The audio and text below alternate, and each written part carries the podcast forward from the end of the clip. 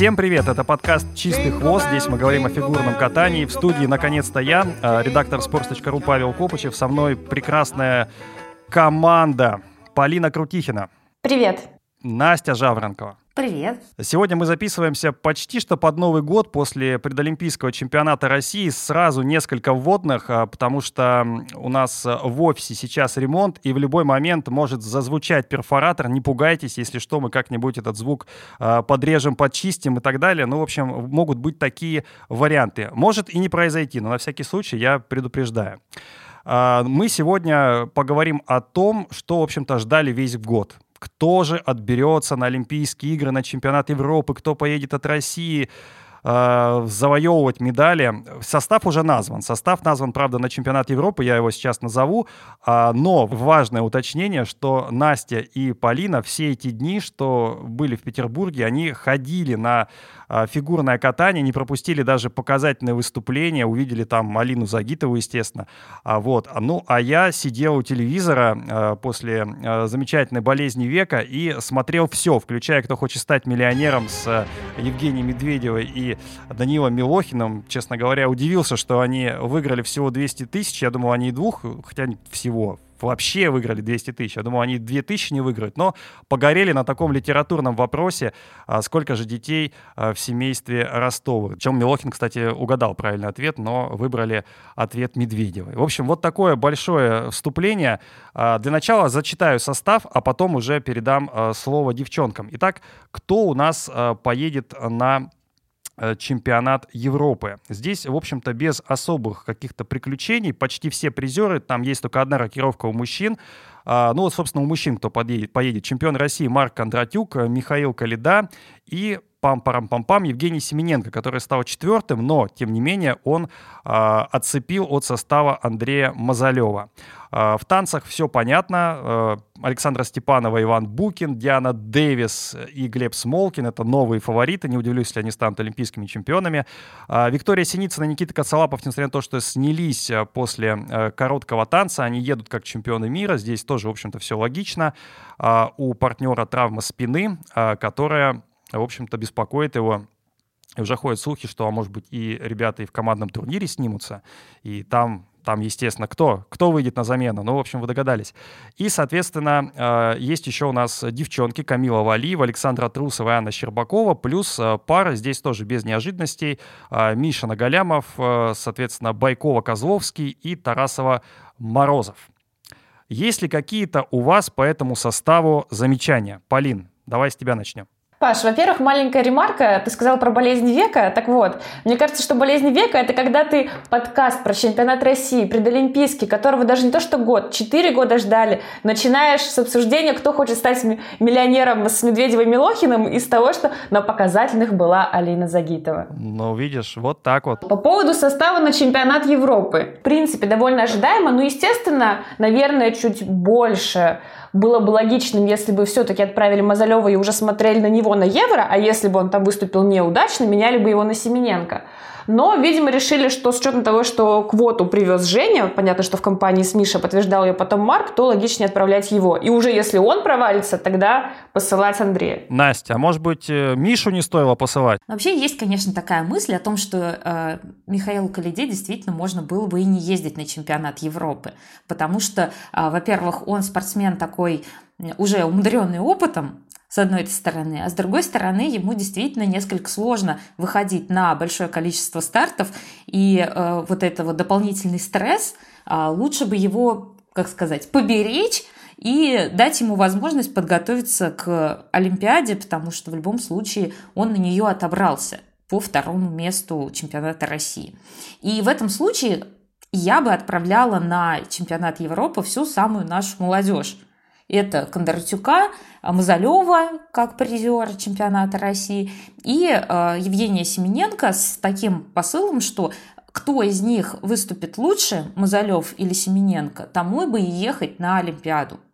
А, тем более, что вообще, конечно, мы с Мазалевым обсуждали эту историю, что, точнее, не мы с Мазалевым, мы с Полиной обсуждали вот эту историю еще на прошлом подкасте, что у Мазалева и Семененко у них достаточно близкие оценки по технике, ну вот в среднем по сезону, а, но в данном случае, учитывая, что Мазалев выступил лучше, лишать его права поехать на международный старт а, в угоду Семененко не очень хорошо, потому что, конечно, Женя опытнее, но где набирать Андрея опыта, если его не посылают на этот международный старт. Вот с чем я категорически не согласна, так это с тем, что нужно не отправлять на Европу Калиду, не отправлять на Европу там, Валиеву, чтобы поехала Туктамышева, они там уже Щербакова и Трусовой разбирались. Потому что для Калиды это ну, с большой вероятностью последний чемпионат Европы. И последний довольно осязаемая возможность э, взять золото наконец-то, ну или хотя бы серебро. Понятно, что да, для него любой турнир это стресс, и непонятно, где он там ошибется, но и нарабатывать ему в очередной раз его контент, которым, который он в этом сезоне пробует, ему тоже где-то надо. До Олимпиады у него другой возможности еще раз откатать эти три четверных произвольной, в уже возвращенном Белом Вороне не будет. И то же самое с Валиевой в женском одиночном, учитывая то, насколько часто у нас теперь отменяются старты, что вообще непонятно, когда там будет следующий Евро, если, не дай бог, этот отменится, и чтобы с чемпионатом мира каждый старт, каждая возможность получить медаль, она должна достаться тому спортсмену, который это заслужил. Ну, ты знаешь, Валиеву здесь я как бы вообще не упоминала. Я скорее про Мишку Калиду, просто потому что, а, например, тому же Хавьер Фернандесу ничто не помешало помешало съездить на свой, так сказать, финальный прощальный Евро после уже Олимпиады, когда он пропустил весь сезон, по сути своей, но просто съездил на чемпионат Европы и, так сказать, застолбил свою финальную медаль.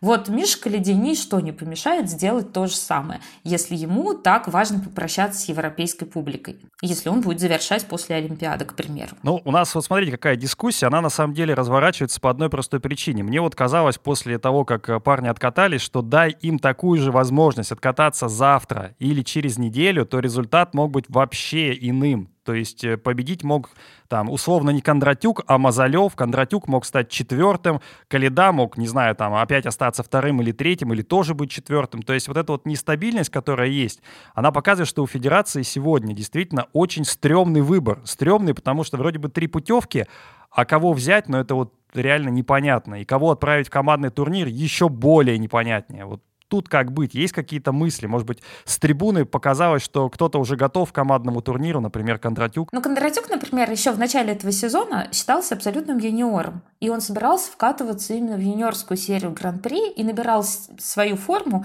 а, к августу. Соответственно, сейчас к концу декабря ему очень удобно выходить на новый пик формы. Мы в прошлом подкасте с Полиной вообще не брали его в расчет именно в медальную тройку именно по этой причине, что, а, ну, по сути, могу признаться, считали его еще как бы юниором. Ну, это могу говорить откровенно за себя. И можно сказать, что в прошлом, например, сезоне а, Кондратюк также прекрасно откатался в именно в декабрьские, в январьские даты, потому что ему очень удобно набирать в пик формы именно сейчас. С трибун, кстати, он смотрелся, я пересмотрела его прокат, как он транслировался по Первому каналу, с трибун смотрелось круче какая-то такая энергетика от него шла, более сильная, более направленная в зал, то есть он вовлекал в свой прокат всех, кто сидел на трибуне. У него еще программа так классно поставлена, кстати, в том числе и показательная тоже, с расчетом на обе стороны. Обычно программа очень четко ориентирует на судей, и весь длинный борт, который сидит,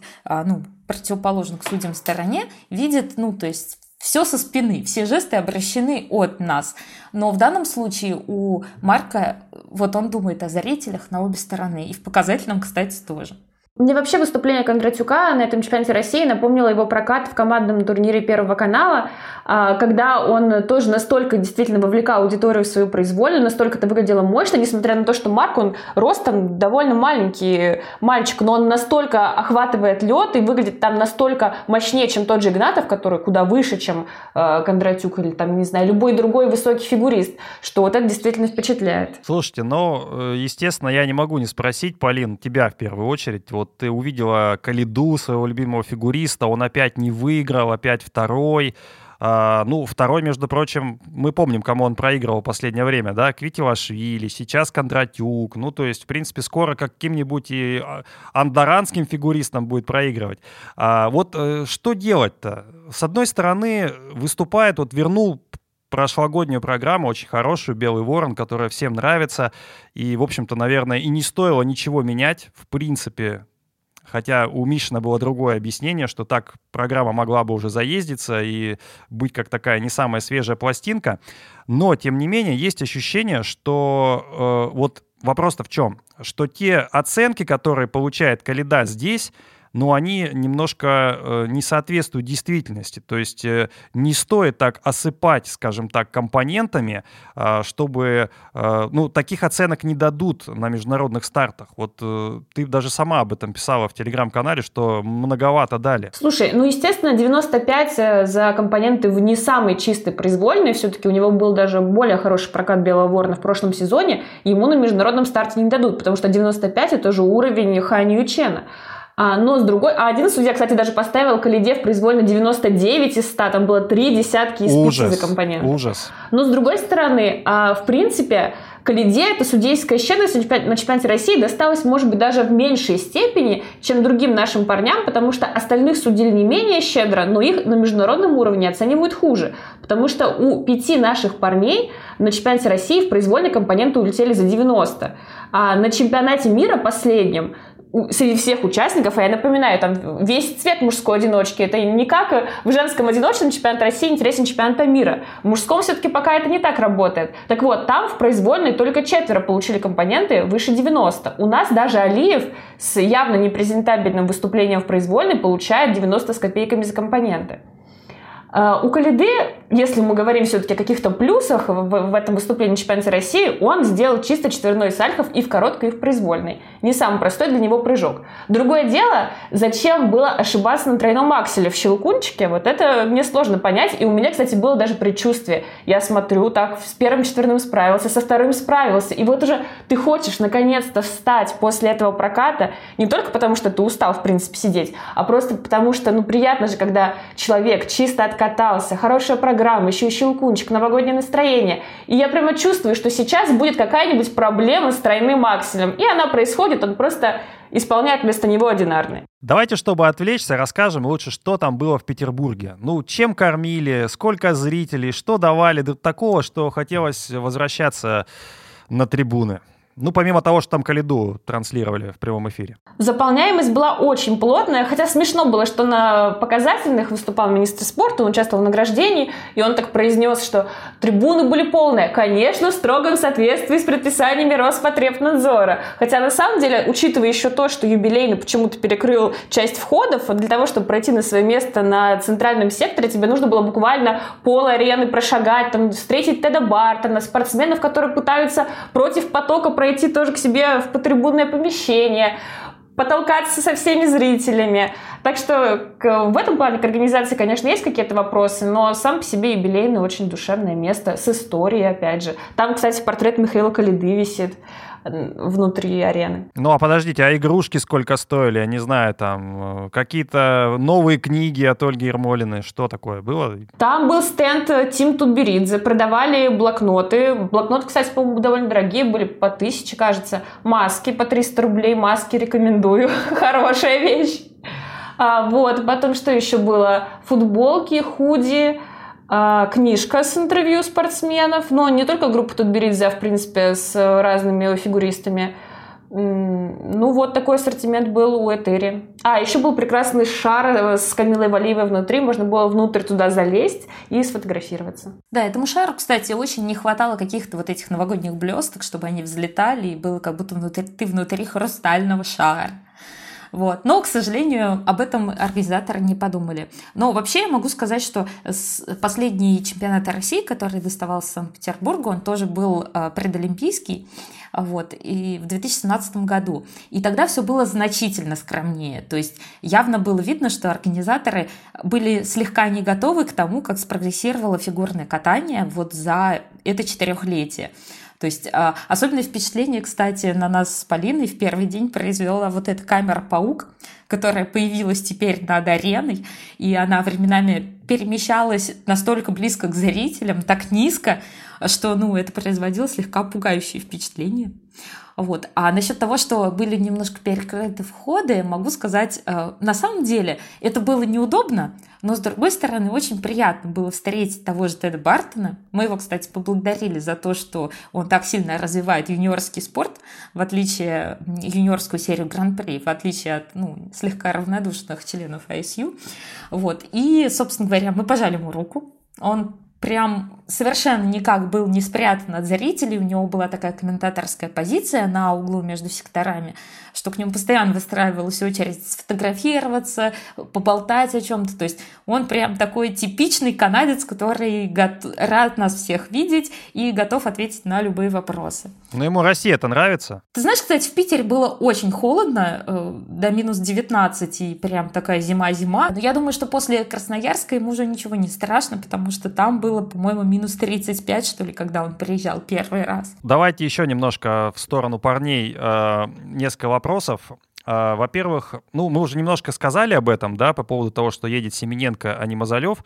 У меня простой вопрос. Вот чем провинился Мазалев, что у, ну, у него третье место, он выше. Понятно, что если там рассуждать с точки зрения всего олимпийского цикла или последних двух лет конкретно, то Семененко дал нашему фигурному катанию больше. Как мы уже сказали, и путевку, в общем-то, на чемпионате мира развивал, и стабильность какая-то была. А, ну вот здесь на одном старте не получилось. У Мазалева вроде бы как получилось. А, но опять-таки, мы сейчас э, должны проще отвечать. Вот неужели вот сейчас Мазалев хуже намного, чем Семененко? Нет ли в этом такого, что мы берем Семененко за прошлые заслуги? Ты знаешь, на самом деле э, основной, наверное, аргумент, которым может пользоваться Федерация, выбирая Семененко, то, что у него в этом сезоне есть, э, есть медаль этапа Гран-при. К сожалению, Андрею Мазалеву повезло чуть меньше. Ему дали всего один этап, поэтому у него было меньше шансов там как-то проявить себя. Поэтому учитывая, что и за квоту на чемпионат мира ездил Семененко, и вот в этом сезоне он получил э, медаль, то ну, как бы опытность, она здесь играет роль для федерации, вероятно. Но я считаю, что, например, тому же Мазалеву, как э, чемпиону юниорского чемпионата мира, вполне могли дать два этапа. И тогда бы, возможно, у нас расклад для вот аргументов в пользу Семененко или Мазалева несколько поменялся. Мне кажется, что проблема Семененко в этом сезоне в том, что та самая стабильность, за которую его начали хвалить э, в конце предыдущего года, она постепенно от него уходит. У него была ошибка на обоих этапах Гран-при. Мы помним тот э, чудесный выезд э, с четверного в короткой на его первом этапе Гран-при. Мы помним срыв на Ростелекоме. Потом у него были проблемы, соответственно, на чемпионате России в произвольной. В короткой все было нормально. А, и получается, что для Семененко вообще стабильность это одна из основ его успеха, потому что контент у него плюс-минус такой же, как у остальных наших одиночников, которые на что-то претендуют, как у того же Кондратюка. Но при этом э, качество прыжков хуже. И если Семененко будет постоянно терять стабильность, то у него, во-первых, не будут расти компоненты, а во-вторых, для него каждый срыв э, сложного прыжка, неважно, и несложного тоже, он критичен, потому что он не сможет за счет надбавок на других элементах добрать э, необходимые баллы. Но, может быть, э, дело сейчас в том, что Семененко решил усложняться. Мы же знаем эту историю про четверной флип. И это очень сильно сказывается на тех прыжковых элементах, которые у него были до. Э, начала тренировок этого четверного. Ну и, конечно, мы не можем не упомянуть конспирологическую теорию, слушатели же нам это не простят, о том, что Семененко отправили из-за того, что Туктамышева не смогла отобраться среди женщин. И это такой жест благодарности Алексею Мишину. На самом деле э, здесь простая ситуация. Э, впереди чемпионат Европы. Вот давайте представим, что у Семененко что-то не получится. Ну мы не то, что мы же не желаем, но вот такое может быть. Да, вот есть план А, есть план Б. А как здесь быть в этой ситуации федерации? С одной стороны, вот они сделали ставку на Семененко, у него что-то не получилось. И тогда как? Срочно вызывать Мазалева, менять все?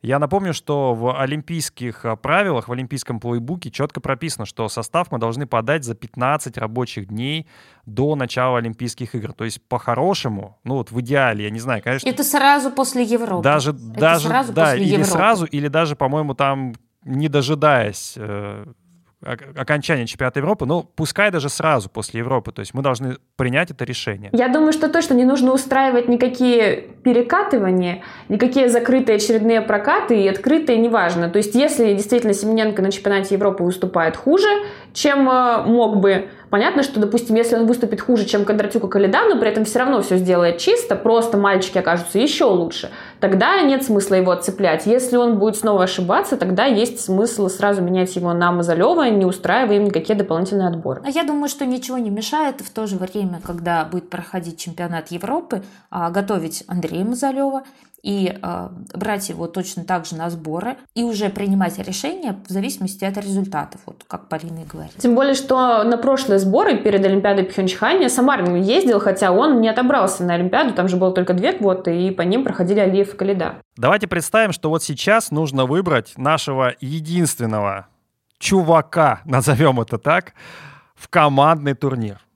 Кого? Да Калиду на самом деле, видимо, потому что даже с учетом каких-то своих э, провалов, если он не выступит так же, как э, Пхенчхане, а выступит хотя бы чуть лучше, он все равно окажется, скорее всего, круче, чем большинство наших парней. Ну, такая правда жизни, которая многим не нравится, но тем не менее оценивают его судьи все равно лучше и принимают его лучше, чем наших одиночников остальных. Настя, выручай, выручай. А, я бы тебе так сказала. В этот раз у Калиды есть еще один козырь. Он женился. Подожди, какой козырь? Что он сделал одну бабочку, а не две? Или какой? Какой козырь? Нет, теперь у него несколько другого склада тренер.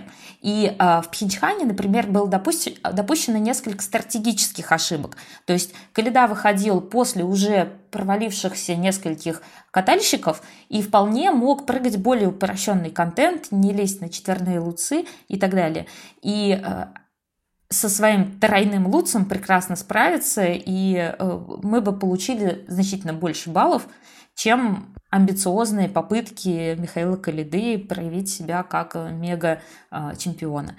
И учитывая, что в этот раз с ним Алексей Николаевич Мишин, вероятнее всего будут такие расклады, когда контент будет формироваться не только исходя из того, что Миша вообще может показать, но и из того, а что вообще нужно показывать. Поэтому в целом я как раз поддерживаю Полину, что Выбирать калиду можно. Вы знаете мое мнение. Выбирать калиду не нужно ни в коем случае. Вот. Единственный вопрос, кто? Мы просто не можем поменять. Если бы мы могли менять в мужской одиночке э, фигуристов, тогда да, можно было бы что-то обсуждать. Но в данном случае я считаю, что нам менять имеет смысл только девочек и пары. Вот, кстати, про это еще поговорим, но, наверное, чуть попозже, после Европы. Вот более прям э, четко про командный турнир, потому что есть сейчас какие-то основания, ну, Естественно. подискутировать здесь. Естественно, после Европы, потому что мы еще не знаем, насколько все успешно пройдут вот эти вот двухнедельные этапы э, до Европы и после Европы. Ну, смотрите, у меня пока тоже нет конкретной кандидатуры, я не знаю, кого брать. Возможно, чемпионат Европы здесь даст какие-то более серьезные вводные.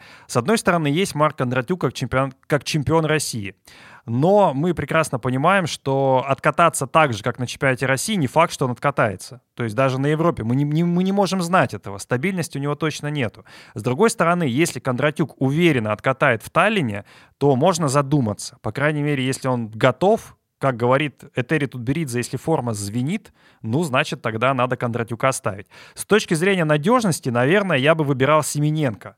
Да, возможно, он э, имеет не там не самые сумасшедшие хлопания в ладоши от судьи. Но, тем не менее, я точно могу сказать, что Семененко э, производит впечатление как э, человека, который может э, выйти и настроиться. Да, у него не всегда получается. Ну, вы знаете, я не буду сейчас про Калиду ничего больше говорить. В принципе, я доволен, что э, выиграл Кондратюк. Вот на, на это можно и точку поставить. У Кондратюка, кстати, есть одно полезное свойство. Это то, что он за команду действительно может откататься, возможно, даже лучше, чем за себя. Он отлично выступил именно на Кубке Первого канала, когда ему нужно было поддержать не столько себя, сколько свою сборную. И он э, хорошо отстоял нашу третью квоту. Поэтому, может быть, даже ответственность командного турнира его не придавливает, наоборот, как-то мотивирует быть лучше. А мы все знаем из интервью Терри Тутберидзе, что наших мужчин мотивировать очень сложно. А здесь, кстати, был интересный момент. Прежде чем Марк вышел и откатал так блестяще свою произвольную, ему из зала крикнули «Давай за искусство!» И учитывая, что э, Марк Кондратюк у нас еще и не только фигурист, но и художник, возможно, вот именно такая, такой способ мотивации все-таки работает на парней. И Терри Георгиевна ошиблась. Ну, немножко. Кондратюк такой мальчишка, который пришел сразу в студию к Транькову, там же импровизированную студию Первого канала, и э, выдал, конечно, много таких мемных э, э разговоров. Тем не менее, было понятно, что он реально, э, ну, для него это как что-то свалившееся. Он не ожидал, он не мог подобрать слова, он несколько раз поправил Транькова, чтобы он, э, или, по-моему, или не Траньков там был, или Занозин, я уже не помню, но не суть важно. Важно было то, что он, ему несколько раз сказали, ну, ты уже все, ты уже там, на Олимпиаде. Он говорит, ну, давайте не будем про это, еще не назвали состав, давайте не надо, не надо говорить раньше времени. То есть он реально не верил, что даже побеждая на чемпионате России, он уже отобрался в Пекин. С одной стороны, это наша федерация приучила к тому, что можно выиграть чемпионат России и никуда не попасть, а с другой стороны, для него это было действительно вот как что-то неожиданное. Он реально не ожидал, что можно обыграть Калиду. Ну, то есть, в принципе, он мог, конечно, спросить у Квитилашвили, но, с другой стороны, он сделал это сам. Он в большом порядке, так что я, наверное, соглашусь с Полиной, пускай лучше молодого. Если уж проигрывает, то хотя бы с музыкой, с искусством, чем вот так вот, как, э, как Калида проигрывает. Э, четверной аксель и Юдзуру Ханю. Нельзя про это совсем не отметить. Немножко мы отвлекаемся, но вот пока нет перфоратора и прочих наших э, строительных дел, можно, наверное, чуть-чуть расширить подкаст и за рамки чемпионата России выйти. Э, смотрите, э, многие дали вчера новость, что Юдзуру Ханю исполнил впервые четверной аксель. На самом деле это не так. То есть э, судьи же ему, поправьте меня, если чего-то вдруг недопонял, а судьи ему не засчитали это как попытку четверного, то есть оценили это как тройной. То есть таким же успехом можно и э, попытку Артура Дмитриева-младшего, который тоже четверной аксель прыгал, э, оценить как, э, как четверной, да? Ну, на самом деле, да, потому что если посмотреть совсем замедленные повторы, то там, ну, недокрут порядка там 270 градусов. То есть это скорее перекрученный тройной э, аксель. Потому что, ну, на самом деле, здесь, конечно, можно поговорить о том, что как бы человек очень хочет, человек борется. И это действительно так. Юдзору увеличил высоту этого прыжка, э, то есть у него была средняя, по-моему, высота выше 60 э, сантиметров э, для того, чтобы прыгнуть тройной аксель успешно. Теперь на порядка 70-75. Но на самом деле с этим прыжком я бы относилась к этому так, что не четверной аксель прыгнут, да, то есть там в недокрут, там две галки и так далее, а я бы относилась к этому так, что достаточно часто спортсмены вставляют в программу недоученный какой-то прыжок. То есть это может быть какой-нибудь четверной сальхов. И спортсмен его напрыгивает уже непосредственно на соревнованиях. А, да, там сначала на две ноги в недокрут, две галки и так далее, и так далее. Но постепенно по сезону у некоторых спортсменов вот эти четверные сальховы, тулупы и так далее улучшаются. Будет ли такая же история с акселем? Неизвестно. Но, по крайней мере, вот спортсмен решил, что пора пробовать его на соревнованиях. Это достойно уважения. Это точно так же, как э, Саша Трусова, которого очень все ругают. Зачем тебе эта пятиквадка? Зачем ты пробуешь этот аксель? Вот у человека есть такой способ мотивации самого себя. Ведь спортсмен что делает? У него два вида мотивации на самом деле. Не победить кого-то другого, а только либо выучить что-то новое, и второй вид мотивации – это откататься чисто. Вот в данном случае Ханю выбирает такой вариант. Полин, будет ли Ханю прыгать четверной аксель пробовать на Олимпиаде, как думаешь? Я сначала скажу о том, что меня лично подкупило в прокате произвольной Хани, это то, что после четверного акселя, ну да, пусть и пониженного до тройного, он не развалил всю остальную программу, то есть он исполнил ее чище, чем большинство наших одиночников, которые не ставили себе в программу уникальный элемент. А, и вот это действительно очень впечатляет, особенно учитывая то, что Хани, во-первых, не молодой спортсмен уже, а во-вторых, что у него недавно еще были проблемы с лодыжкой, которые у него, в принципе, хронические. И, и в этих условиях я, конечно, не могу тебе точно ответить, будет ли он прыгать четверной аксель на Олимпиаде. Зависит от того, какая у него действительно сейчас подлинная мотивация. Не та, которую, может быть, он даже озвучивает в СМИ, а та, которая у него на самом деле есть в голове. Если у него мотивация все-таки выиграть третью Олимпиаду, тогда четверной аксель ему не нужен. Если он хочет э, войти в историю, тогда у него не так много осталось шансов приземлить это четверной аксель, потому что даже если бы он сделал его на чемпионате Японии, это все равно не то. Ему нужно прыгнуть его на международном соревновании, чтобы официально ему засчитали эту первую попытку исполнения. То есть ему нужно либо ехать на чемпионат четырех континентов, а это, во-первых, Таллин, во-вторых, это очень близко к Олимпиаде, и это, опять же, повышенные риски того, что ты либо травмируешься, либо, там, не знаю, не дай бог, ковид подхватишь. А, то есть, э, скорее, тут логичнее этот чемпионат пропускать. И тогда до Олимпиады у Ханю просто нет ни одного еще шанса попробовать четверной аксель на каком-то крупном турнире. Ну, кстати, на четыре континента он уже не заявлен. Они, э, Японская Федерация уже объявила кандидатов на четыре континента, и это все молодежь, по сути. То есть, как я предлагаю, отправлять на чемпионат Европы. То есть они решили, что подрастающее поколение уже пора показывать судьям, пускай едут.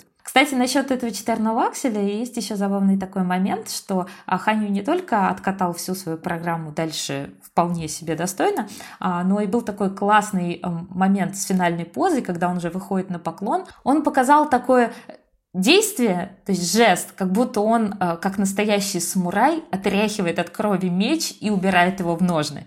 Это прям очень классная такая, я считаю, находка. Она и органично смотрится после такой программы, как раз на самурайскую такую тематику с битвой. И очень хорошо подходит под идею, что я сражаюсь с этим четверным акселем, и когда-нибудь я одержу победу. Но главное, чтобы он не Нейтану Чену адресовал вот это вот потряхивание. Это они, кстати, достаточно дружелюбно общаются во всех эм, пресс-конференциях. Друзья, мы забыли вас попросить проставить нам лайки, колокольчики и прочее. Обязательно это делайте. Ну и не забывайте нас э, слушать э, не только на YouTube, но и на других э, платформах. Это Apple подкасты, Google подкасты, Яндекс Музыка, Spotify. В общем, слушайте там, где вам удобно. Давайте чуть-чуть сдвинемся с пацанов, потому что мы вот практически уже полчаса здесь застряли, а у нас еще три вида программы, и есть гораздо более интересные. Например, парное катание. Я вот, честно говоря, с удовольствием посмотрел а, пары и болел. Вот буду каяться, болел за Мишину и Галямова и очень рад, что они так здорово откатались после идеального проката Байкова и Козловского, когда Козловский уже тряс кулаком, что ну вот, ну вот мы выиграли. И после этого идеального проката Мишина и Галямов вышли последними и выдали свой максимум. А, вот у меня такой вопрос. А, действительно ли сегодня Мишина и Галямов даже при безупречном прокате Байкова и Козловского сильнее. Давайте это просто как-то зафиксируем и объясним, вот в чем сильнее. Вообще, чисто эмоционально, мне больше понравились, наверное, Байкова и Козловские. В произвольной программе, кстати. В короткой там плюс-минус одинаково было по впечатлению, но мне сама по себе короткая больше нравится у Насти и Саши.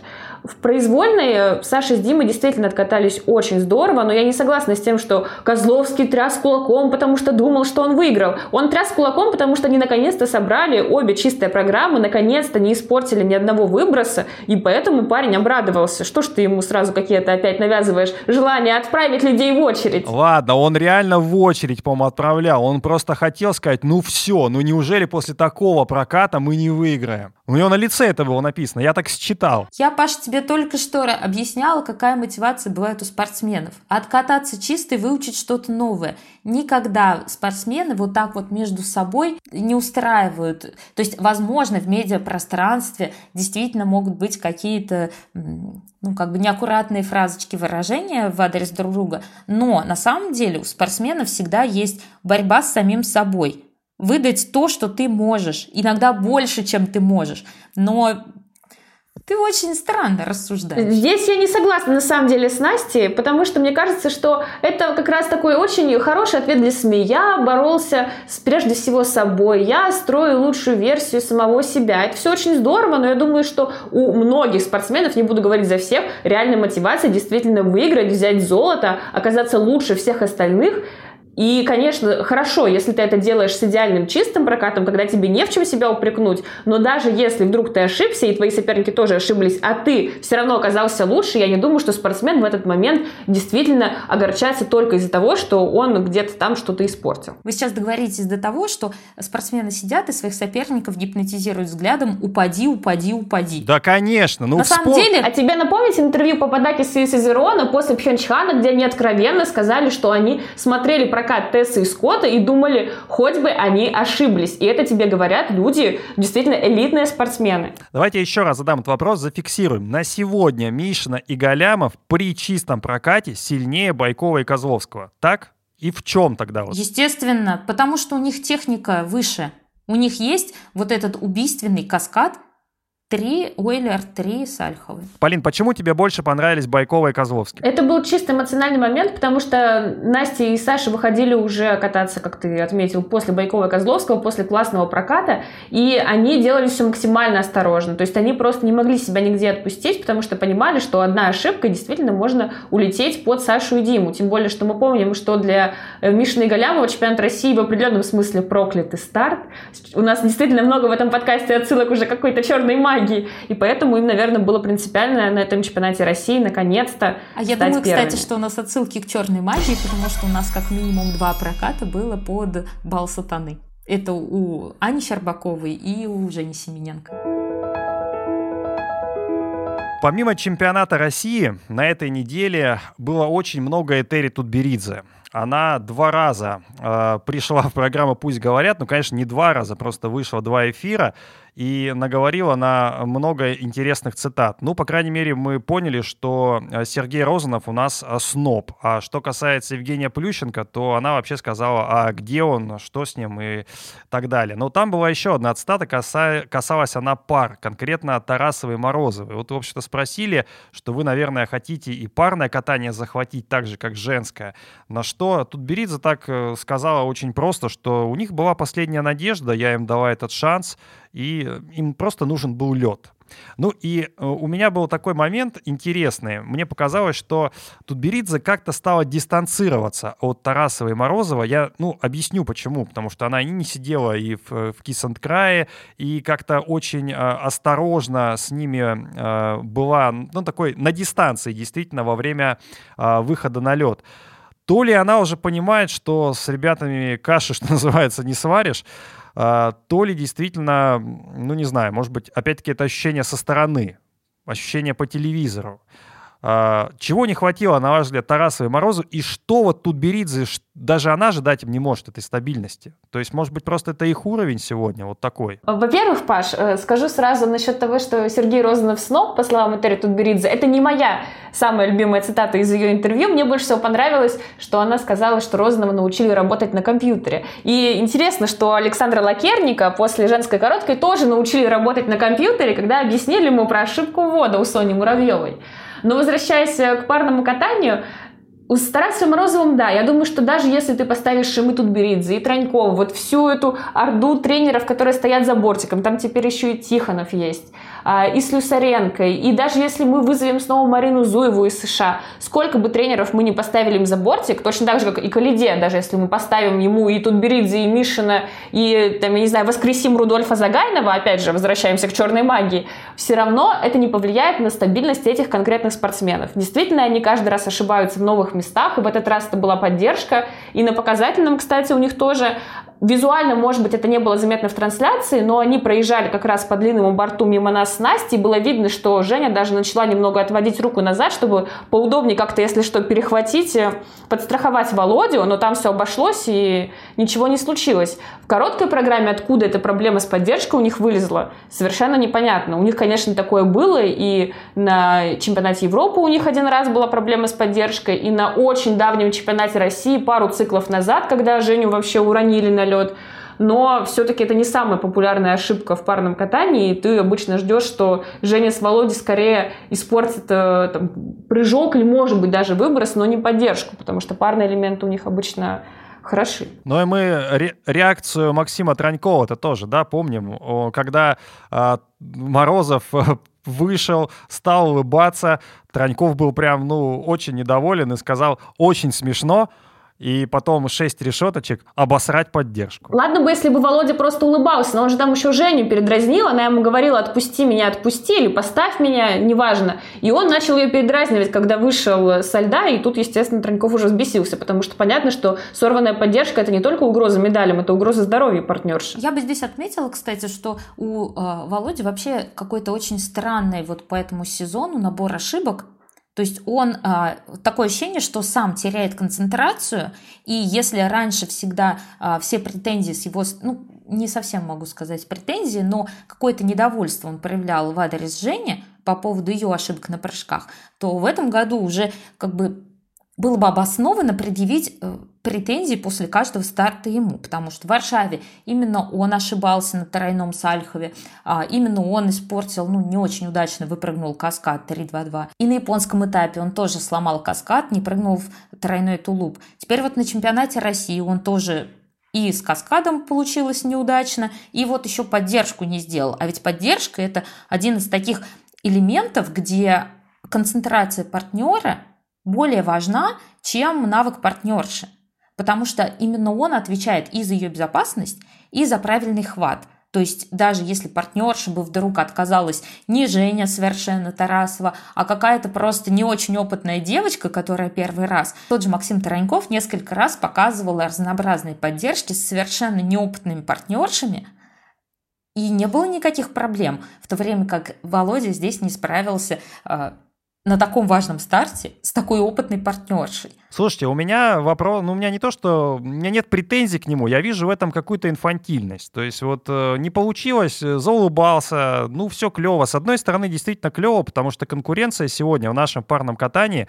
позволяет даже с такими ошибками, даже с такими бесконечными ошибками, разными ошибками, все равно быть номером три и поехать на Олимпиаду. Но, с другой стороны, вот э, такое, такая вот череда ошибок и, ну, действительно, инфантильность, она не дает этой паре э, подняться вот выше, на, ну, выше, там, не знаю, там, второго, там, третьего места, там, на разных турнирах. Я вспоминаю Олимпийские игры, то, собственно, у них же там тоже вылезли ошибки там, где это никто не ждал. По-моему, на подкрутке у них была ошибка, да? То есть, э, ну, по сути, это вот э, такая вот такой вот черный ящик. Ты не знаешь, э, что выпадет у тебя. И не знаю, мне кажется, тут э, тренеров-то уже много у них. Правильно сказала Полина, что тут уже и Тихонов, и Слюсаренко, и тут Беридзе, и вся вот эта бригада тут Беридзе, и Траньков э, в своих оранжевых очках. Ну, то есть все уже понятно, уже всех собрали, уже надо, наверное, лакерника оценки э, хорошие нарисует везде, где только можно. Но, блин, как ты их нарисуешь, если ты постоянно что-то что-то делаешь не так. В общем, болел я раньше за Тарасова и Морозова. Греха, что греха таить. А сейчас даже не знаю, что делать с ними. Может быть, даже не стоило их никуда посылать, а отправить надо было Павлюченко и Хадыкина. Может быть... Одна проблема. В паре два человека. И э, в данном случае я, например, очень болею, болею за Женю Тарасову. И ее мотивацию для того, чтобы выступать, хорошо выступать, продолжать карьеру, съездить на Олимпиаду, я вижу очень хорошо. И мне жалко в этой паре именно ее. Ну, Потому что если у тебя партнер а, не дорабатывает, не доделывает каскады, не допрыгивает прыжки, не может нормально тебя поднять и спустить из поддержки, то это очень больно и обидно. В паре два человека. Паш, по поводу твоей реплики насчет того, что нужно отправить Павлюченко и Хадыкина.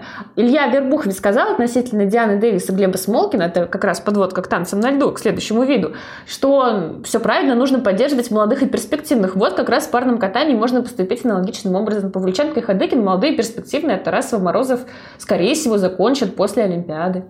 Но на самом деле, что говорить в пользу Жени и Володи, и что, кстати, снова роднит их с Калидой, это то, что они по компонентам пара принципиально другого уровня относительно всех остальных наших молодых пар. И, конечно, к тем, кто помоложе, это тоже придет парное катание. Это тот вид, в котором ты с годами развиваешься, не ухудшаешься. Но на данный момент они действительно, если катаются более-менее чисто, они однозначно выделяются потому, насколько они и э, обладают более хорошим раскатом и более выделяющейся параллельностью и, наверное, даже лучшей интерпретацией программ. Ну, давайте к танцам перейдем, тем более, раз ты уж подвела, чего уж. А девчонками закончим, как обычно. Нас тут не приучать к этому. Смотрите, в танцах все понятно. У нас э, с одной стороны, все понятно, с другой ничего не понятно. А, с одной стороны, есть э, супер пара новая, топ-пара. Диана Дэвис и Глеб Смолкин. Вообще э, удивительно. У нас вышел текст, который, естественно, прочитался э, лучше всего на сайте, как подозрительно в топ-пару превратилась Дэвис и Смолкин. С одной стороны, понятно желание Этери Георгиевны привести свою дочь, единственную любимую, э, к Олимпийским играм. С другой стороны, э, конечно, есть вопросы, как быстро э, ребята, которые совершенно не выделялись в юниорах, э, на первом же взрослом чемпионате России попали в призеры. Такое удавалось раньше Ильиных и Коцалапову. Но, но, те-то были все-таки чемпионами мира среди юниоров, а, замечательная Диана и Глеб а, проигрывали в юниорах, в общем-то, почти всем российским парам, а сейчас э, тех, у кого они выигрывали, ну, они далеко позади. А, можно, с одной стороны, сказать про тренерский гений Игоря Шпильбанда и в какой-то степени, наверное, э, то, как правильно поступила Этери Тутберидзе. Она э, отдала дочь в Америку, к Шпильбанду, чтобы ее там никто не трогал, никто не видел, чтобы они катались там обособленно, учились. И, в общем-то, это дало результат. Мы сейчас вот, если серьезно говорить, то я посмотрел их прокат, я не могу сказать, что Дэвис и Смолкин — это вот э, какие-то ребята, которые ничего не умеют. То есть они совершенно точно прибавили, с этим я согласен.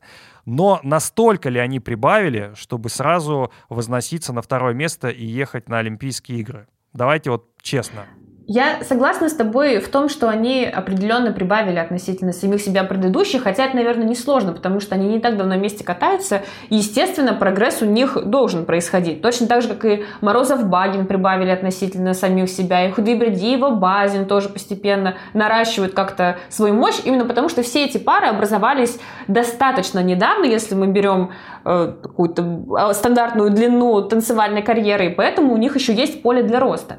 И если, опять же, все-таки сначала говорить о плюсах этой пары, мне и Насте тоже очень понравился Смолкин. Вот как партнеры он явно очень перспективный, и на него смотреть интересно, особенно учитывая то, что Дэвис и Смолкин такой классический пример пары, где партнеры сильнее партнерши, а, и Вообще, это довольно распространенная ситуация в танцах. Мы то же самое видим, например, и в паре Степанова, Букин мы это тоже много раз обсуждали.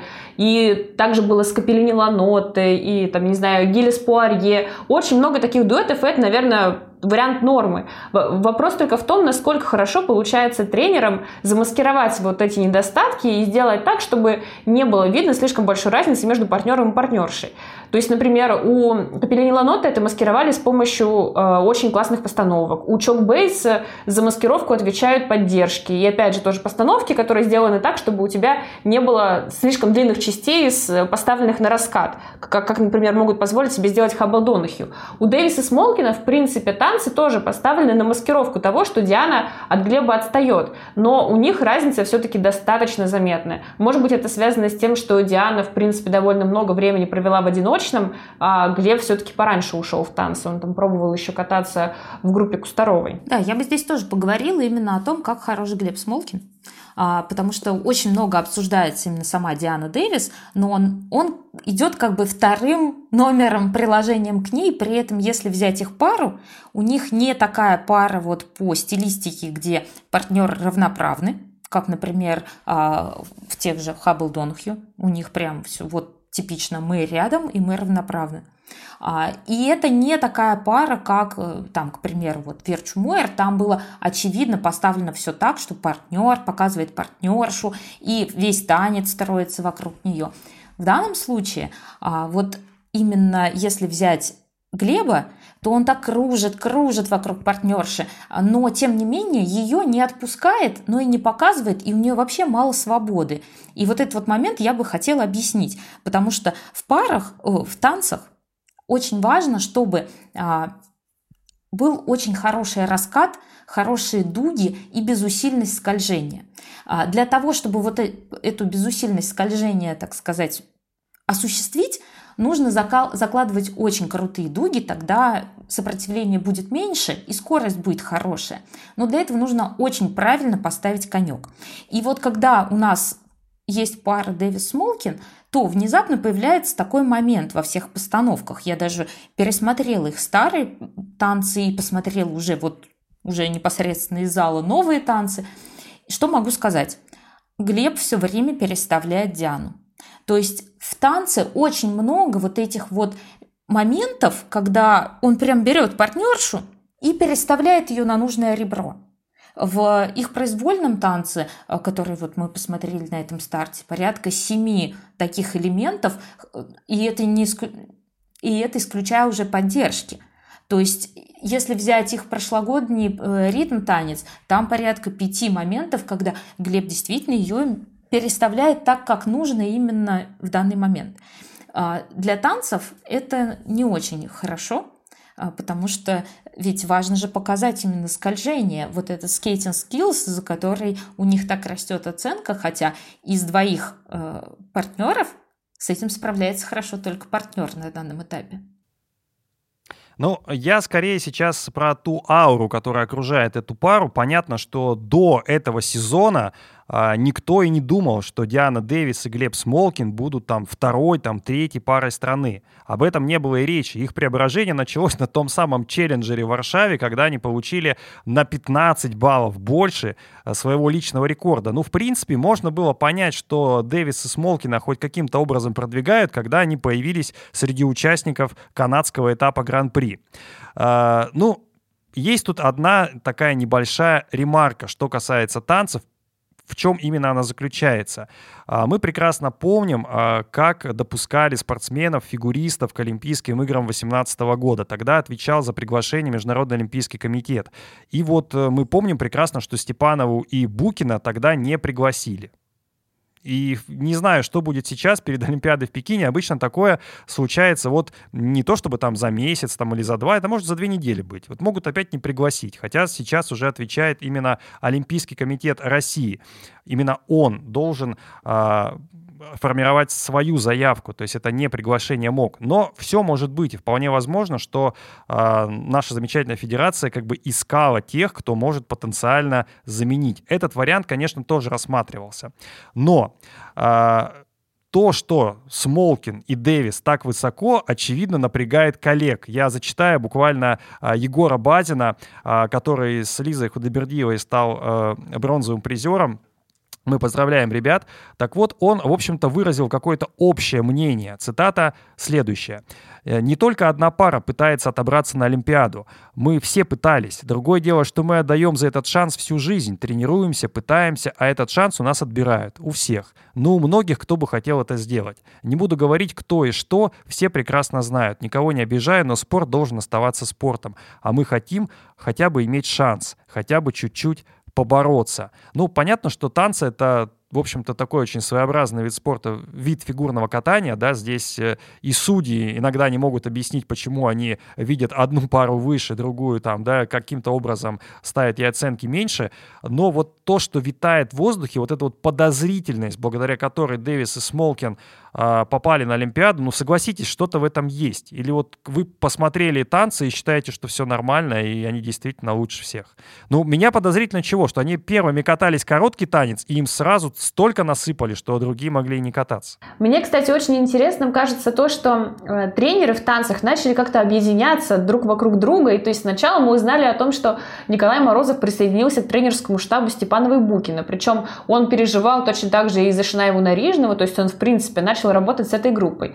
А на чемпионате России стало заметно, что еще и э, группа Горшкова тоже как-то присоединилась вот к этому объединению. Получается, что три тренерских коллектива, которые, в принципе, конкурируют между собой, собой, потому что у Морозова есть дочь своя, своя пара Морозов-Багин, которая тоже в следующем цикле будет на что-то претендовать, но тем не менее они объединяются для того, чтобы, видимо, дать какой-то отпор э, э, паре Дэвис Смолкин. И даже мне кажется, что не исключено, что, может быть, и э, тренерская группа Кустарова и Алексеева в следующем олимпийском цикле тоже присоединится к этому странному объединению, потому что у них тоже есть, наверное, какие-то э, амбиции и какое-то желание продвигать свои пары, хотя ну, у них, получается, останутся, скорее всего, только Скопцова Алешин, наверное, Загорский Гурейров все-таки завершат карьеру, но и, опять же, Скопцова Алешин это тоже пара того же поколения, что и э, Дэвис Молкин, что и Шанаева Нарижный, поэтому они все, наверное, рассчитывали на то, что будут претендовать э, на примерно одинаковые позиции, а не на принципиально разные. Мне кажется, основной бой все-таки вот эти все объединения тренеров э, мечтают дать монореальской школе, а не только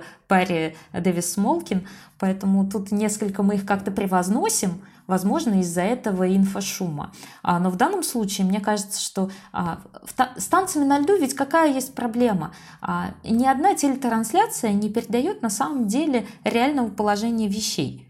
То есть, когда ты смотришь непосредственно из зала, то, так же, как это делают судьи, то у тебя есть статичная точка, и где ты видишь именно, как скользят э, спортсмены, какой у них рисунок танца, а, какой у них раскат, какая скорость. Переключение вот между камерами всегда, например, съедает и скорость, и, собственно говоря, дуги, и очень часто нам не показывают по телевизионной трансляции, а, что вообще происходит с ребрами, а, показывают более крупные планы. Вот. И здесь, конечно, поле для махинаций достаточно большое. Поэтому производить впечатление танцы одних спортсменов могут больше, чем другие. А в данном случае я бы не сказала, что у нас Диана с Глебом так сильно выделяются среди остальных достаточно молодых пар, которые у нас есть. Давайте про Синицыну и Коцалапова поговорим. А, они снялись с чемпионата России, с произвольного танца. Опять проблема со спиной. Между прочим, это не та проблема, которая лечится там в течение, там, не знаю, там, недели. Это может быть действительно серьезная проблема. И э, зная нашу э, федерацию, которая не любит сталкивать прямых конкурентов, есть ощущение, что Синицын и Коцалапов с Пападакис и Сизероном э, не захотят сталкиваться на чемпионате Европы. Вот такой расклад как? Только, ну, потому что что может быть? Пападакис и Сизерон выигрывают, и тогда уже у судей будет какой-то определенный, э, скажем так, э, выбор на Олимпиаде. Я уже думал, ты сейчас Рахманинова опять вспомнишь и скажешь о его проклятии, потому что раз уж у нас такой выпуск, связанный с черной магией и прочими вещами. А, ну, на самом деле, действительно, встречаться нашей паре с французами не очень выгодно потому что это еще не Олимпиада, но это уже столкновение интересов, и здесь действительно может быть э, все не в пользу России, а в пользу как раз Франции. Тем более, что а, именно по постановкам и по а, степени эмоциональности и вовлеченности я все-таки считаю, что у Пападакис Цицерон программа лучше, чем у наших ребят. А, тем более, что ошибиться можно в самом неожиданном месте. Если вспомнить чемпионат Японии, у них же тоже своя драма решалась, кому ехать на Олимпиаду, одна квота и две пары. При этом одна заработала квоту, а другая легендарная, э, собранная из Дайски Такахаши и Кана Мурамото. И там вообще все, весь расклад решило всего одно падение – которое случилось буквально на первой минуте выступления Дайски. И, а, и в данном случае тоже может случиться что-то подобное. То есть, а, если встретиться Синицын Кацалапов и а, Габриэла Попадаки с Цесароном на одном турнире, и у кого-то произойдет обидное падение, нелепое буквально на первом элементе – это может решить судьбу вот именно олимпийской медали, которая случится через две с половиной недели. Полин, Синицына и Кацалапов, э, стоит ли им ехать на Евро?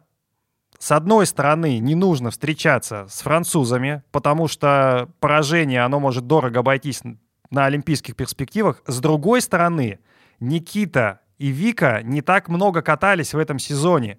И это один из тех стартов, где можно выкатать программу и каким-то образом собрать пазл, потому что кататься на тренировках — это одно, а соревнования, оценка судей — это совсем другое. Понимаешь, если у Никиты действительно такие проблемы со спиной, то есть вероятность, что они действительно на Евро откатаются недостаточно хорошо.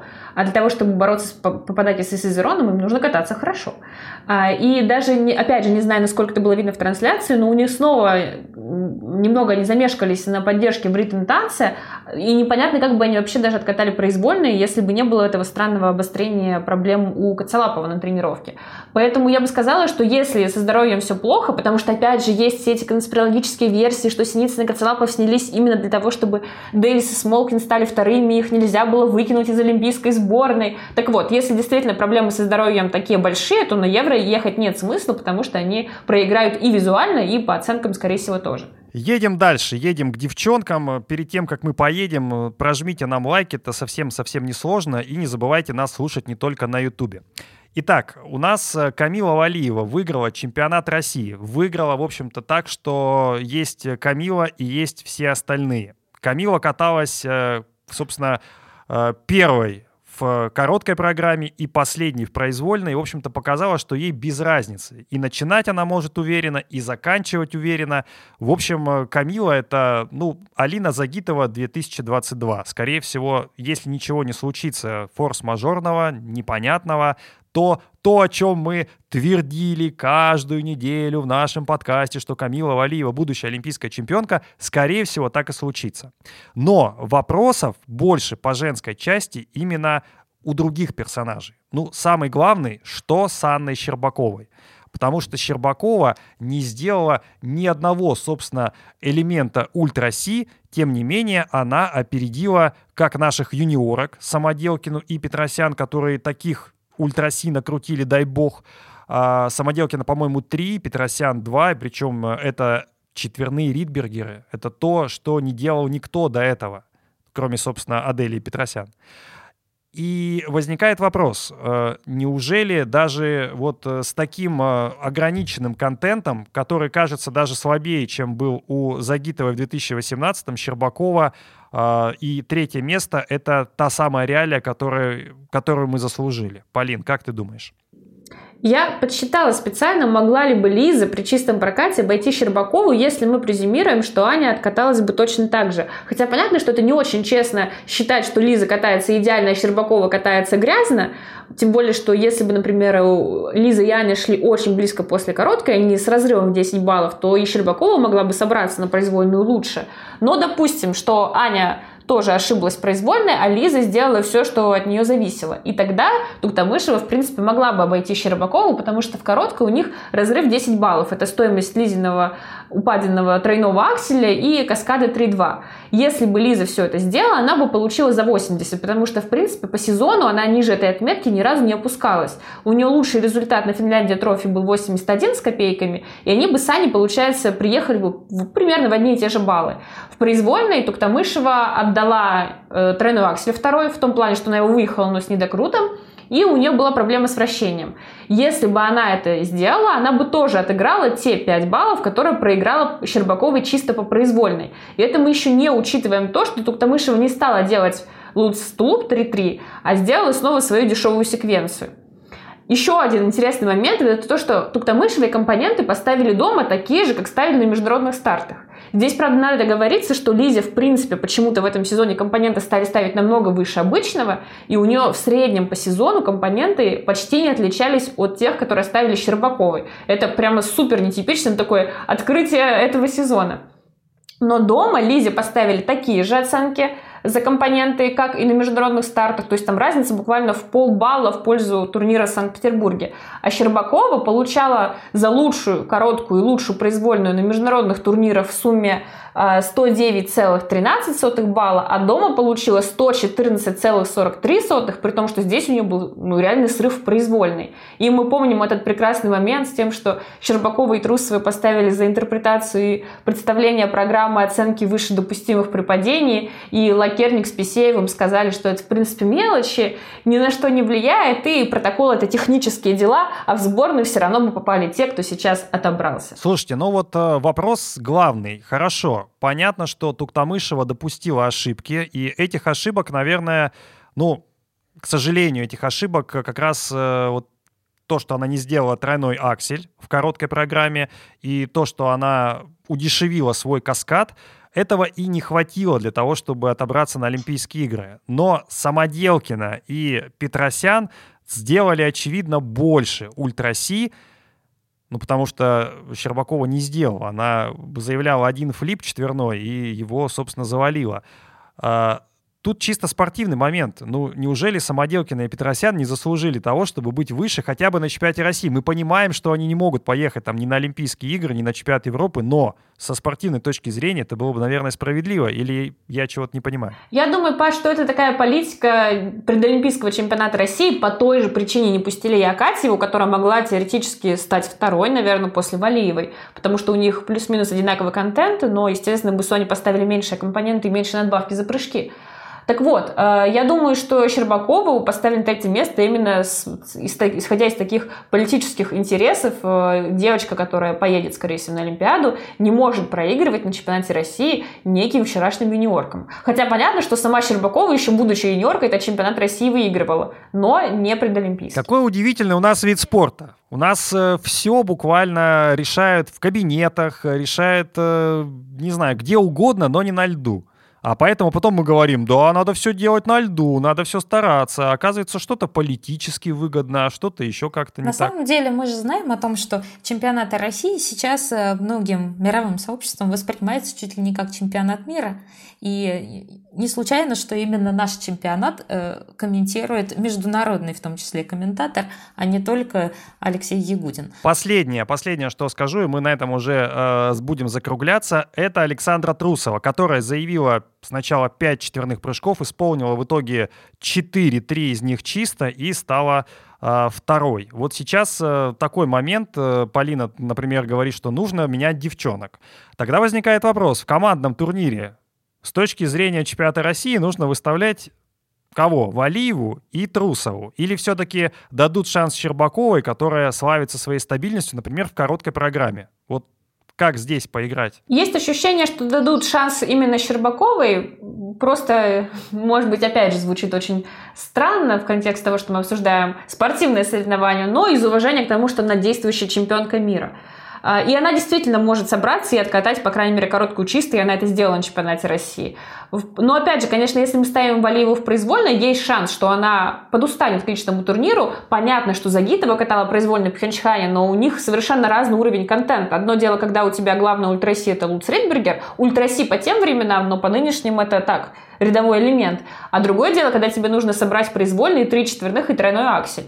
Можно, в принципе, ее разгрузить, потому что в команде, тем более в произвольном турни... в произвольной программе, бороться там, в общем-то, особо и не с кем. Ты выиграешь и даже без четверных. Но, опять же, если ты переставляешь элементы, если ты не Саша Трусова, мы об этом много раз говорили, что Саше это очень легко дается перезагружать свой контент.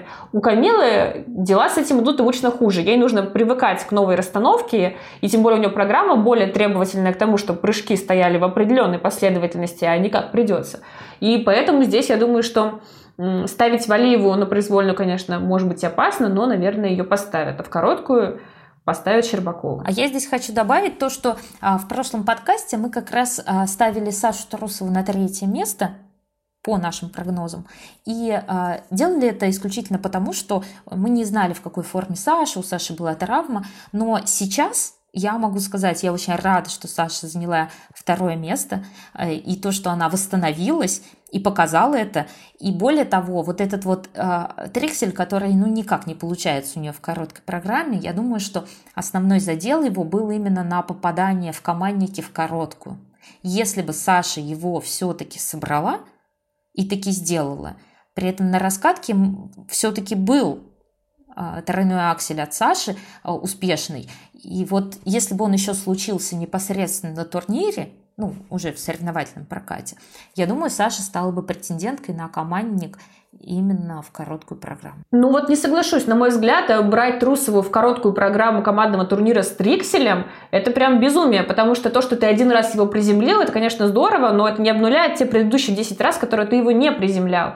Если уж и брать Трусову в командном турнире в короткую, хотя я бы вообще здесь на Сашу, наверное, не ставила, а, то именно с набором, с двойным акселем, потому что и его даже ей хватит для того, чтобы обойти, скорее всего, всех остальных. Все так, но я-то здесь именно предполагаю мотивацию Саши для изучения этого прыжка. Я думаю, что ее логика была именно такая, что она хотела выучить аксель не для того, чтобы у нее были все прыжки, не для того, чтобы а, все-таки а, делать большой отрыв в короткой программе, потому что якобы четверных в произвольной ей не хватает, а именно с прицелом именно на командник.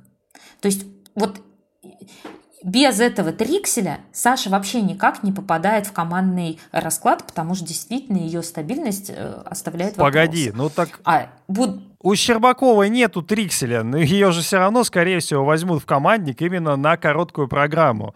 Тут во... Зато у нее есть титул чемпионки Просто мира. Просто у нее есть стабильность, имя. А Трусова, мне кажется, ей вот скажи 2, 20 трикселей прыгнуть. Если можно было 20 трикселей прыгнуть в короткой программе, она бы 20 прыгнула. Это человек, который ставит рекорды. Какая там ей короткая программа? Какой командный турнир? Собаки, куча прыжков, вот и все. Вот, собственно, то, что нужно э, Саше Трусовой. Друзья, мы начали с того, что э, Евгения Медведева и Даня Милохин э, потонули на вопросе про э, сколько детей было у, э, в семействе Ростовых в «Войне и мир». Ну, я, конечно, вас хочу спросить, потому что вдруг вы тоже потонете. Там было два ответа, потому что уже все, 2 50 на 50 там, или какую-то там помощь э, э, другу взяли наша замечательная, наша замечательная пара, скажем так. Вот трое или четверо. Может быть, вы помните «Войну и мир», а может, просто угадаете. Время пошло. Я думал, ты спросишь, сколько собаков есть в «Хрустальном». Ну что, трое, трое... Если посчитать всех. У Саши Трусовой, у Этери Тутберидзе, у Кабилы Валиевой. Итак, трое или четверо? Нет. Трое. Неправильно. Вот и они ответили трое. Медведева сказала трое, а Милохин говорил, ну давай ответим четыре. И на самом деле, ну, четверо. Наташа Ростова, Петя Ростов, Вера Ростова. И был еще там такой Николенька, который не появлялся. Ну, я, честно говоря, так как закончил филфак, я помню эту тему. Вот, но вопрос действительно сложный. Полина хочет забрать еще две минуты на то, чтобы поговорить про Камилу Валиеву, потому что она выиграла, а я вот э, не знаю, что про нее сказать, потому что я уже сказал, что другая лига у нас Камила Валиева. Полин, вот дайте полторы минуты все-таки, не две, полторы. Расскажи, что ты думаешь про э, очередную победу Камилы. Паш, у тебя, конечно, странные приоритеты, когда ты обсуждаешь действенную Диану Дэвис и полторы минуты выделяешь на Камилу Валиеву, но все-таки скажу, да, при всем при том, что победа Валиевой была максимально ожидаемое, а смотреть на нее с каждым стартом лично. Мне все интереснее, потому что она действительно улучшается именно скорее в плане презентации, в плане техники там уже сложно куда-то еще улучшиться, хотя она все равно побила неофициальный мировой рекорд и сделала тройной сальхо в каскаде, чего и не хватило на Ростелекоме, что интересно еще, она собрала за компоненты в произвольной программе сумму близкую вообще к максимуму, там у нее 79,2, максимум женской произвольной это 80. И если мы посмотрим на то, как в принципе менялись суммы за компоненты в обеих программах на чемпионатах России, то мы увидим, что такой суммы, как у Валеевой, не было еще ни у кого, никогда ни на одном чемпионате России. А я бы здесь добавила, что, э, глядя на произвольную Камилы, я увидела огромный потенциал для большой карьеры. То есть вот если в эту девочку вложить много классных постановок разноплановых, а, не смотреть второй год Болеро, а добавить ей новых постановок, новых образов и так далее, и, возможно, работать с другими хореографами, то это может быть прямо реально такая бомба. То есть я вижу во всем в этом, в этих 26 десятках, которые у нее стоят в протоколе, огромный потенциал но который пока не раскрыт, к сожалению, потому что вот Болеро меня добивает только второй частью этой программы по-прежнему, а хочется увидеть Камилу в каком-то э, новом, другом, классном образе. Вот на показательных она была отличная. Вот такой образ я считываю и вообще аплодирую.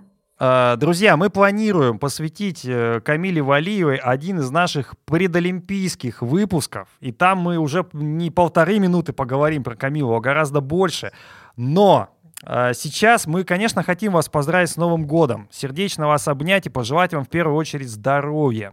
Будьте здоровы, счастливы, побольше вам конфет, цветов, мандаринов и всякой-всякой всячины на Новый год. Естественно, слушайте наш подкаст. Когда он выйдет в следующий раз, естественно, перед чемпионатом Европы. Мы запишемся в какие-нибудь рождественские дни и попытаемся, ну, попытаемся, по крайней мере, предугадать, кто же этот турнир пропустит, кто его выиграет, кто с него снимется, не знаю, что еще может случиться. Возможно, а, Диана Дэвис выступит не два, а три раза. Возможно, еще раз обсудим, кто хочет стать миллионером. Возможно, кстати, сегодня не хватило времени, а очень хотелось поговорить про показательный номер Алины Загитовой. А, я так хотел об этом хотя бы минутку поговорить, но вот девчонки сказали, что они категорически против. А я бы вот с удовольствием. В общем, друзья, с Новым годом вас! Э, будьте, будьте с нами. Обнимаем, целуем. Есть что добавить? Ну, поздравьте с Новым годом наших слушателей. Поздравляем с Новым годом и, и желаю, чтобы вас в вашей жизни ждал такой же успех, как Лизу Токтамышеву в юбилейном, потому что так, как Лизу, никогда никого в Санкт-Петербурге не принимают. С Новым годом всех! Друзья, пусть вас ждет тот же успех не как у Лизы Туктамышевой, а как у Дианы Дэвис и Глеба Смолкина. С Олимпиадой вас! Всем пока! Jingle bell, jingle bell, jingle bell rock. Jingle bells chime in jingle bell time. Snowing and blowing a bushels of fun. Now the jingle hop has begun. Jingle bell, jingle bell, jingle bell rock. Jingle bells